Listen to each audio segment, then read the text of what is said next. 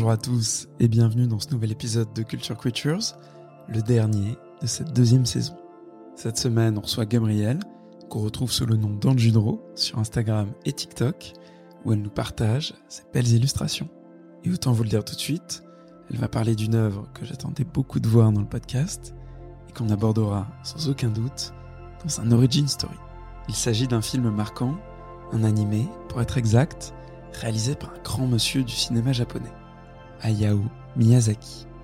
Aujourd'hui, Gabriel nous parle de Princesse Mononoke.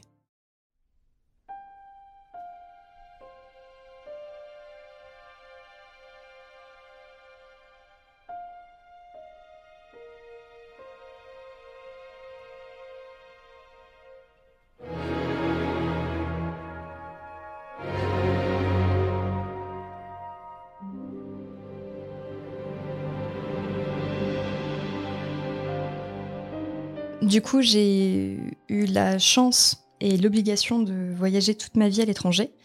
Mon papa était légionnaire, euh, commando de marine. Et du coup, pendant presque 12 ou 14 ans, on était trimballés euh, tous les 6 mois, 1 an, euh, de pays en pays. Et on n'avait pas le droit d'emmener de jouets avec nous. On n'y allait qu'avec une valise, un package, et c'était tout.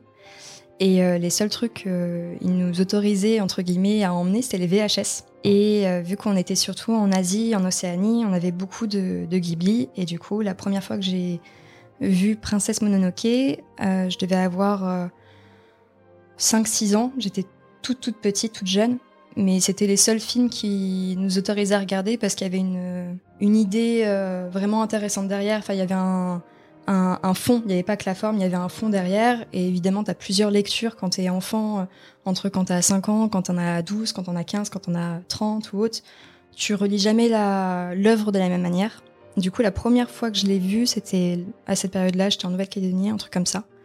Et, euh, et ce qui m'a marqué principalement, c'était le côté euh, bah, une princesse genre guerrière, tu vois, qui vient tout, dé, tout défoncer et, euh, et, qui va, et pour une fois, qui est mise en avant et qui va aider euh, l'autre personnage principal à, euh, à évoluer dans l'histoire. Alors que euh, tous les autres trucs que je pouvais voir chez euh, mes copines ou euh, à l'école ou autre, c'était genre des princesses Disney, des trucs un peu fleurs bleues et tout. Et j'avoue que je m'y référais pas trop. J'étais un peu garçon manqué quand j'étais petite. Et du coup, bah, ça a été ça ma première approche avec avec l'œuvre. Et, euh, et, du coup, c'est resté parce que je suis restée très attachée à ce côté-là dans tout ce que je regarde ou dans tout ce que je lis ou autre. Le côté, enfin, pas avoir euh, une fille ou une femme euh, toute lisse qui se laisse porter et qui va se fondre dans le décor en gros pour plaire à tout le monde. Des femmes qui ont des avis tranchés ou qui vont se montrer, qui vont, qui vont se battre pour leurs valeurs et tout. Et ça, ça a beaucoup joué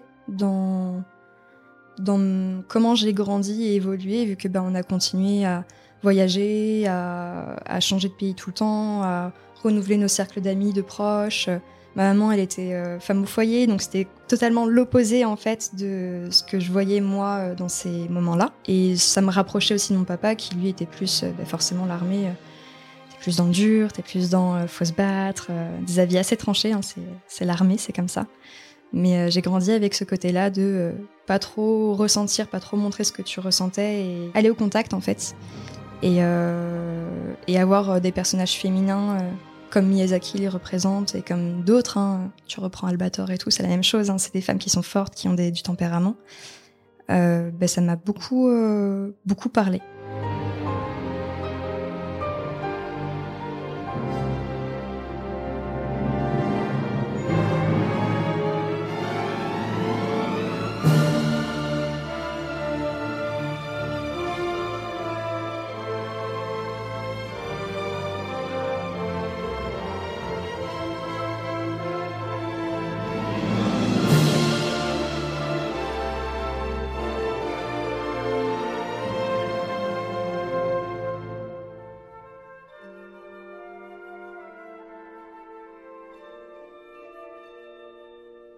Princesse Mononoke, c'est sorti ben, la même année où je suis née, c'est sorti en 97. Donc euh, ça, ça a toujours été un truc où je l'ai appris plus tard. Je me suis toujours dit, c'est pas pour rien que c'est que je l'aime bien et tout. Mais ça, c'est mon côté un peu, euh, je crois, des signes. Enfin, chacun a ses trucs. Et du coup, c'est un Ghibli, donc forcément Miyazaki. Donc l'œuvre en général de Miyazaki que moi j'apprécie. Miyazaki, auteur de, auteur de Princesse Mononoke, de, du Voyage de Chihiro et tant d'autres. Et c'est un auteur qui, moi, me touche particulièrement parce qu'en fait, il aborde des. Il aborde sur. Euh, dans chacun de ses films un thème et une morale qui sont différentes. Et il l'aborde pas frontalement. T'as une double lecture, enfin, t'as toujours 15 000 lectures quand tu regardes une œuvre, tu vois jamais les mêmes choses quand tu la regardes. T'as beau les voir 20 fois, 25 fois, c'est la même c'est ça sera toujours différent. Mais je trouve qu'il avait une manière autant graphiquement qui moi me plaît beaucoup, autant dans la manière de raconter son histoire et de défiler au niveau des images, qui est hyper intéressante et poignante parce qu'on ressent beaucoup, on, sent ses intentions et il y va pas frontalement. Par exemple, on a plusieurs thèmes et sous-thèmes qui sont abordés. Forcément, toujours chez Miyazaki, les femmes fortes et tout, mais il y a aussi le côté euh, les classes sociales, euh, un gros côté écologique, donc forcément que j'ai pas vu à 5-6 ans, mais que après plusieurs relectures, euh, à la 15, vingtaine, euh, forcément, ben, ça m'a sauté aux yeux parce que ben, on voit, on voit l'homme qui défonce tout au niveau de la, au niveau de, au niveau de, de la forêt. On voit que les entités, euh, entités de la forêt se rebellent et euh, attaquent l'homme. C'est surtout en fait pour les, les images et les histoires de fond que j'apprécie ça. On va pas passer en surface, il va porter un message qu'on peut lire à n'importe quel âge, qui va évoluer et qui va permettre en fait de, de se rendre compte de certaines choses, mais en douceur. Et c'est ça qui fait qu'en général, dans sa globalité, l'œuvre de Miyazaki, j'en suis fan. Et je pense que c'est aussi pour ça qu'il y en a plein qui y sont très attachés. C'est qu'en dehors du fait que ça a bercé notre enfance, il y a des idées qui, sont, qui étaient d'actualité il y a 20 ans et 30 ans, qui le sont encore, malheureusement, mais qui le sont encore et qui seront toujours traitées. Et je trouve que la manière dont il les traite à chaque fois, avec euh, autant on peut aller dans du drama et de de, de l'émotionnel, autant on peut aller dans de la colère ou euh, on a on a un panel d'émotions qui nous permet en fait de s'approprier l'œuvre et de prendre conscience de certaines choses et je trouve ça je trouve ça beau et en fait pour moi c'est le le but principal d'une œuvre en fait, c'est qu'elle soit parlante aux autres, que les gens puissent se l'approprier peu importe de quelle manière, mais qu'on en ressente quelque chose et que ça nous fasse évoluer. Après, chacun évolue et voit ce qu'il veut voir. Mais pour moi, c'est le, but d'une œuvre artistique dans sa globalité, que ce soit une musique, un film, un, un tableau, euh, peu importe en fait.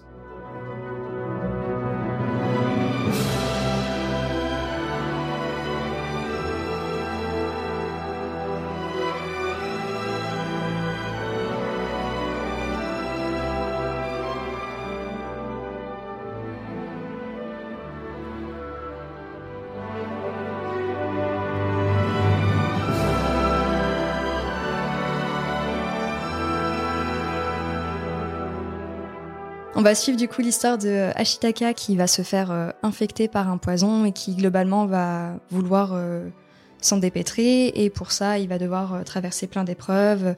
Il va rencontrer San qui est du coup la princesse Mononoke ainsi que du coup la mère Lou et, les frères Lou. Et on va suivre leur évolution à travers cette guerre entre l'homme et entre l'homme et la nature et on va avoir San qui va forcément être plus proche de la nature. On va avoir euh, Ashitaka qui lui euh, euh, est prince de son village, un prince adulé par les femmes, très désiré, très vaillant, très courageux, vraiment la personne qui est censée être le prince idéal. qui va se confronter du coup à San, qui elle, au contraire, est indépendante, elle a besoin de personne et, du coup, ça, forcément, il va y avoir un aimant tout au long de cette histoire-là. Et après, on va voir Dame Eboshi qui, elle, euh, bah, globalement, c'est l'arrivée, euh, l'arrivée de la technologie, l'arrivée de, donc l'arrivée de l'industrialisation, euh, du coup, face à la nature et au sein de cette grande ville où Dame Eboshi est, on va avoir différentes classes. On va avoir les femmes ouvrières qui sont, qui adorent Dame Eboshi et qui par la suite vont se montrer plus guerrières que, certains hommes. Tu as une inégalité euh, entre le rôle des femmes, le rôle des hommes, alors que pourtant on voit dans le film que les femmes vont être euh, beaucoup plus courageuses et vaillantes euh, que certains hommes. On, on le voit à plusieurs reprises euh, quand on a des discussions entre femmes et hommes, enfin entre mari et femme, et que c'est la femme qui dit qu'elle aura plus de courage, qu'elle prend l'arme et qu'elle monte sur les remparts pour défendre sa ville parce que les hommes sont prêts à tout abandonner. Et du coup, Dame c'est tout comme San, en fait, ça va être la même chose. Ça va être une femme forte qui, même si elle a des valeurs qui sont complètement à l'opposé de San, euh, va vouloir garder ce, tempérament charismatique et aller de l'avant et, développer son truc en ayant des, des hommes qui vont l'aider, mais c'est elle l'image, euh, ce sera elle l'image forte du film en fin de compte, tout comme San, et les hommes seront plus en second plan. Et je pense que c'est ça qui fait que contrairement à d'autres films, celui-ci m'a plus marqué, c'est qu'on était plus dans des une mise en avant de la femme, euh, pas au détriment de l'homme, parce que les deux doivent avoir euh, un terme d'égalité, mais justement montrer que bah, là où l'homme peut être plus fragile, la femme peut, elle, euh, être plus forte et du coup, ça, ramène une égalité, une, équité surtout, en fait, dans l'histoire.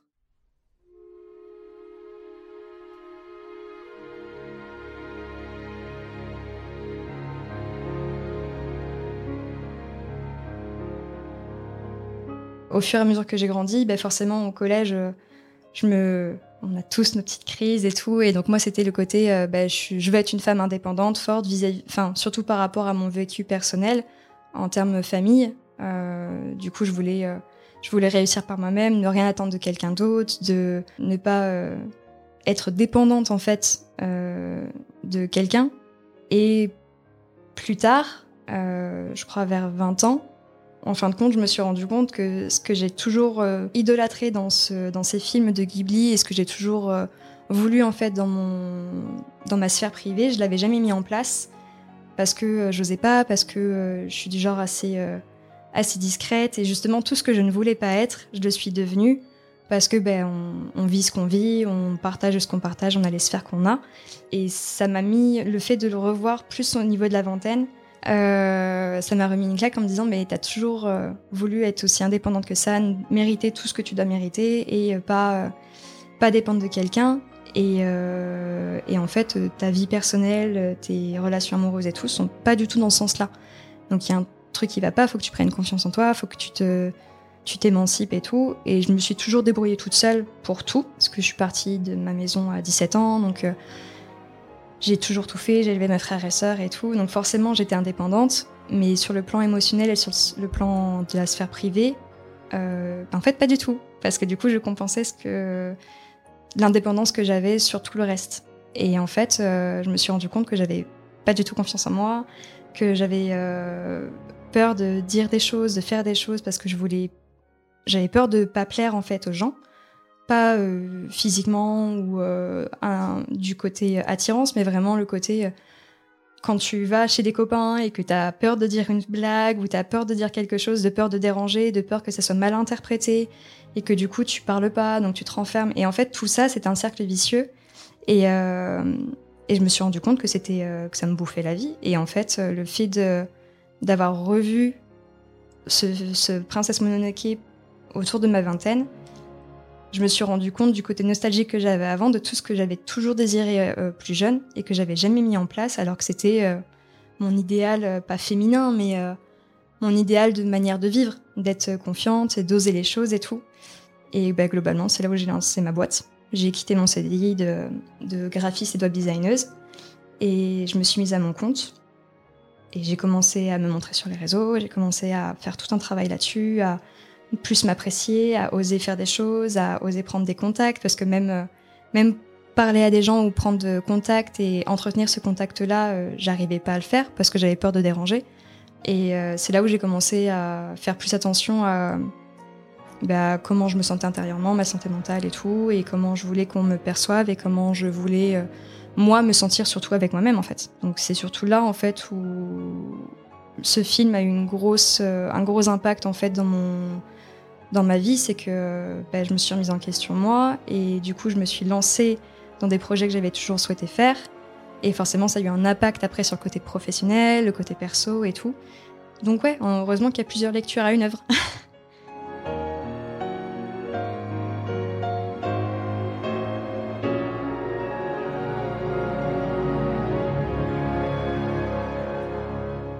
ça a totalement, enfin, ça a totalement eu un impact sur le pro du coup, parce que ben, forcément, je me suis lancée à mon compte. Je me suis lancée à mon compte juste après il y avait le confinement. Voilà. Et c'est là où je me suis rendu compte que ben, vu qu'on était tous enfermés et qu'on pouvait tous communiquer facilement, j'ai commencé à faire euh, des portraits de personnes qui m'inspiraient et qui me, qui me donnaient la niaque, en fait, qui me donnaient envie d'y aller. Donc, euh, c'est passé par euh, des acteurs, des auteurs, des peintres, des, des, influenceurs, forcément, parce que, ben, mine de rien, désormais, ça fait partie de notre quotidien aussi. Et vu que j'étais dans cette phase de vouloir glow up intérieurement et extérieurement pour moi et du coup pour euh, le regard que les autres pouvaient porter sur moi pour plus, être dans un mal-être constant. J'ai commencé à faire une, euh, une série qui s'appelle Les Warriors et globalement dedans, alors ça va pas être que des femmes, mais c'est des personnes qui ont des combats, visibles ou invisibles. Forcément, les, les, visibles sont plus faciles à retranscrire et à imaginer. Mais du coup, ça va être des portraits de personnes qui ont, qui ont vécu des choses. C'est pas des personnes connues, c'est des personnes fictives, mais qui représentent quelque chose. Et pour moi, c'était une manière de me dire, bah, j'ai commencé avec mes propres combats, donc euh, bah, forcément l'acné, euh, qui pour moi est en train d'être une fin de combat. Mon aspect au corps, que ce soit dans la maigreur ou euh, ou dans le dans le surpoids, parce que du coup, je suis passée par les les deux les, deux antipodes en fait en l'espace de trois ans et j'ai commencé comme ça pour aller mieux et en fait au fur et à mesure les gens commençaient à me dire hey, est-ce que tu pourrais pas dessiner je sais pas bah, euh, j'ai une tache de vin sur le visage, est-ce que tu pourrais la dessiner? Ça. Je me suis jamais fait représenter comme ça et ça m'aiderait et tout. Et du coup, j'ai commencé à faire ça, à faire euh, le vitiligo qui a beaucoup fonctionné, à faire euh, le diabète aussi. Je pensais pas qu'il plairait autant. Et en fait, même à l'international, j'ai reçu des messages euh, qui me disaient mais on n'a jamais été représenté en fait. Et le fait de voir une représentation de de notre maladie, de ce qu'on peut être, eh ben on se rend compte que c'est pas c'est pas si horrible que ça, c'est pas si moche. J'en suis fière même, parce que du coup, bah en fait, c'est, moi je le, je, je le combats au quotidien, je vis avec, mais en fait c'est une force, c'est pas, c'est pas une faiblesse. Et du coup, bah, j'ai commencé comme ça au fur et à mesure, et, euh, et en dehors des, de cette série-là qui est vraiment focus sur le côté euh, on va dire euh, clairement santé mentale et l'envie de d'évoluer avec ce qu'on peut vivre au quotidien. En dehors de ça, forcément, quand je fais des illustrations qui sont autres, je vais avoir tendance à, dessiner des personnes qui sont assez confiantes, qui euh, qui ont une envie de une envie de réaliser des choses, qui sont euh, qui vont être épanouies, pas forcément sur le plan amoureux, mais qui vont être épanouies seules ou dans leur dans le côté professionnel ou dans leur vie en général, dans leur personne, dans leur façon d'être. Et c'est souvent ça en fait qui ressort quand je reçois des messages, c'est euh, tu, nous, tu nous fais sourire, ce que tu montres en fait est hyper valorisant et gratifiant, et on sent que c'est des personnes qui sont qui ont la niaque, qui ont l'envie, qui sont confiantes et tout, enfin tout ce qu'on tout ce qu'on aimerait tous être. Et au fin de compte, c'est bête, hein, mais toutes les personnes qui dessinent euh, pourront dire, mais globalement, on dessine ce qu'on voudrait être, on dessine ce qu'on voudrait avoir, on dessine ce, que, ce qui nous fait rêver, et ben forcément, moi, c'est ça que je dessine parce que c'est ça qui me, qui, me fait, qui me fait fonctionner au quotidien euh, dans la vie perso, en fait.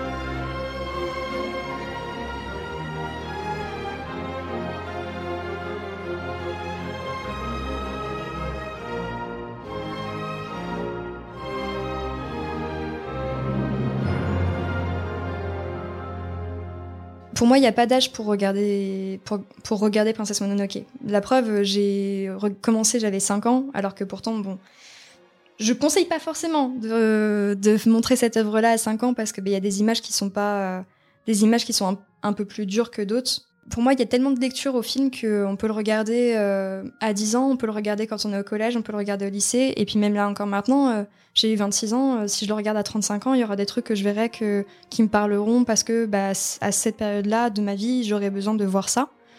En vrai, pour une première lecture, je pense que le voir au collège, ça peut être intéressant, parce que c'est dans cette période-là où on est un peu emprunt, un plat de doute, on on sait pas où on va, on sait pas on ne sait pas qui on est parce qu'on se cherche et c'est totalement normal. Et je pense que justement le voir à ce moment-là, ça permet de, se poser des questions sans, se le dire en fait, de réaliser des choses sans, en prendre vraiment conscience de suite. Et puis après, bah forcément, à la vingtaine, trentaine, euh, là, on peut poser des mots parce qu'on est plus mature, parce qu'on a, pris du recul sur notre vécu et parce qu'on a vécu du coup d'autres choses en plus. Et après, euh, bah, rien que pour le fait que bah, forcément, ça parle d'acceptation, ça parle de combat, ça parle aussi d'écologie, euh, de, de la ville qui va prendre le pas sur la nature et tout. Et ça, pour moi, c'est forcément une lecture que j'ai eue que maintenant, parce que bah, avant, je le voyais pas, parce que j'étais pas euh, j'avais pas ma maison, je faisais pas mes courses, je payais pas mon essence, je voyais pas tout ce qui se passait autour de moi, politiquement, tout ça. Et je pense qu'aujourd'hui, c'est aussi un truc qui est assez important à, à mettre en avant. Et que, euh, bah, à la base, principalement, Princesse Mononoke, c'était ça. C'était plus pour le côté écologie et le côté industrialisation du monde. Et euh, l'homme qui commence à défoncer la nature, enfin, globalement, c'était ça. Et je pense que ce, message-là, il est encore totalement et d'autant plus valable. Euh, là en 2023. Donc, euh, donc ouais, non, il faut le regarder peu importe l'âge et il faut le regarder tout court en fait.